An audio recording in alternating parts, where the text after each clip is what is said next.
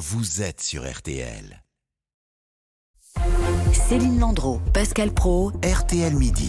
C'est peut-être la plus mauvaise opération financière réalisée par l'État ces dernières années, la Il y privatisation en a quelques-unes. Des autoroutes. Mais celle-ci, vous allez voir, est assez remarquable. euh, financière ratée par l'État, il y en a quelques-unes. Bonjour Pierre Herbulot. Bonjour. Alors, c'est pas nouveau, hein. on sait que l'État n'a pas toujours fait les bons choix concernant les concessions euh, autoroutières, mais désormais on le chiffre avec précision et c'est assez vertigineux. Oui, et le chiffre est très sérieux puisqu'il vient d'un rapport de l'inspection générale des finances révélé par le Canard enchaîné. On y apprend que les sociétés d'autoroutes sont deux fois plus rentables que ce qui était envisagé au moment de leur privatisation. On parle des, des deux plus gros concessionnaires, hein, Vinci et Eiffage, deux tiers du réseau. Euh, pour revenir au niveau de rentabilité imaginé au départ, euh, il faudrait une baisse du prix des péages de près de 60%. Autre possibilité euh, évoquée par l'inspection générale des finances, c'est que l'État prélève 55 milliards d'euros sur les 15 prochaines années à ces deux principaux concessionnaires pour revenir au taux de rentabilité imaginé au départ. Une fois que le constat est posé, qu'est-ce qu'on fait? Eh ben, rien du tout, euh, parce que ces deux hypothèses euh, énoncées par euh, l'inspection générale des finances sont purement théoriques, c'est de la démonstration, mais ce serait tout à fait illégal. En fait, il y a un contrat qui lie les sociétés d'autoroutes à l'État, on n'y déroge pas si facilement. Ségolène Royal s'y était essayée en, en 2014, elle en sait quelque chose, hein. elle avait annoncé en grande pompe le gel des tarifs des péages pour l'année 2015 afin de redonner du pouvoir d'achat aux automobilistes.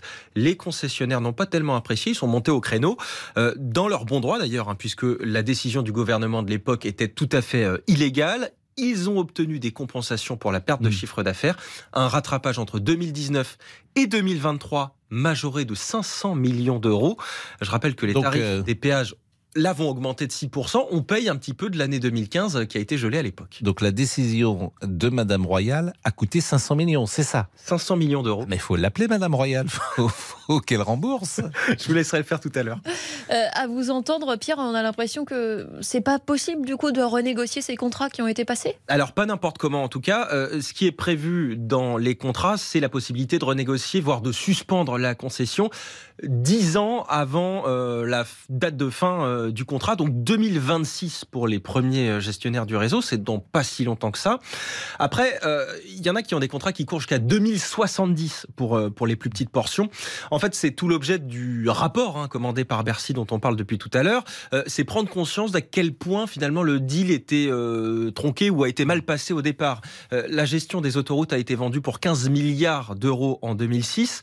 Euh, sur le site de l'ASFA qui représente les concessionnaires, on trouve des données assez intéressantes, hein, notamment le chiffre d'affaires annuel des sociétés d'autoroutes, c'est 10 milliards d'euros. Donc c'est quasiment le montant euh, qui a été vendu au départ. C'est un peu comme si l'État connaissait les numéros gagnants de la loterie, mais qu'il avait demandé à quelqu'un d'autre, Mm. une petite somme d'argent, de les jouer à sa place. Oui, mais dans votre raisonnement, il y a un truc quand même qui ne va pas. C'est que c'est plus rentable parce que c'est le privé peut-être qui le gère. Mais si l'État le gérait euh, toujours aujourd'hui, peut-être que ce ne serait pas aussi rentable. Ben, il faudrait essayer. Je sais pas quoi vous dire. Il faudrait qu'on essaie. Non, mais par définition, on peut pas le savoir. Vous voyez, il y a quelque chose, euh, j'allais dire, de vicié dans le raisonnement. Mais c'est aussi rentable parce que c'est le privé qui s'en occupe. C'est peut-être que les- la, la gestion est plus, euh, j'allais dire, plus acérée. on va le dire comme ça. Ce qui est certain, Pierre, c'est que l'exécutif connaît bien le dossier. Bah oui, déjà parce que Emmanuel Macron, euh, qui est président aujourd'hui, c'était lui frotté aux sociétés d'autoroutes en 2015. C'était lui qui était ministre de l'économie quand euh, euh, Ségolène Royal avait annoncé le gel des tarifs. C'est lui qui a négocié. 500 millions, rappelons-le. Voilà, 500 millions de surcoût. Oui, C'est lui qui a négocié à l'époque pour sortir de la crise avec Mm. les gestionnaires d'autoroutes, donc il connaît assez bien le dossier. Mm. Et puis, euh, Madame Elisabeth Borne était euh, à la tête des concessions d'Eiffage en 2007-2008. Donc, euh, dès que finalement l'État a privatisé euh, les autoroutes, c'était elle qui s'en occupait euh, pour le groupe privé. Donc, elle connaît aussi bien le, le dossier. Bon, c'est vrai qu'on ironise un peu, mais c'est des décisions quand même. Le gel de Madame Royal a coûté 500 millions. Moi, je retiens ça de ce que vous nous dites. C'est quand même terrible. C'est des décisions politiques qui, à l'arrivée, c'est vous qui payez, c'est moi qui on, paye. on- on peut aussi euh, s'interroger sur la décision de départ, euh, c'est-à-dire le, le- le premier choix. Et d'ailleurs, c'était euh, Dominique de Villepin qui était Premier ministre à l'époque. Euh, il s'en est justifié il y a quelques années devant la commission d'enquête du Sénat. Euh, il était accusé d'avoir bradé en gros les, les bijoux de famille. Alors lui, euh, il s'est il s'est justifié. Il a dit que d'abord il y avait des pressions de la Commission européenne parce qu'il fallait une ouverture à la concurrence. Et puis à l'époque, 15 milliards, ça paraissait Pas mal déjà. une bonne somme. Il fallait, voilà, on parlait de crise de dette et 15 milliards d'euros, c'est pas négligeable.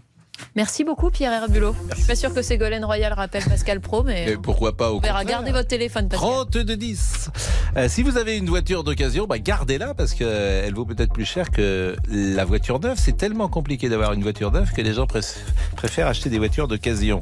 On va en parler dans une seconde avec Christophe Bourou. RTL pour tout comprendre de l'actualité.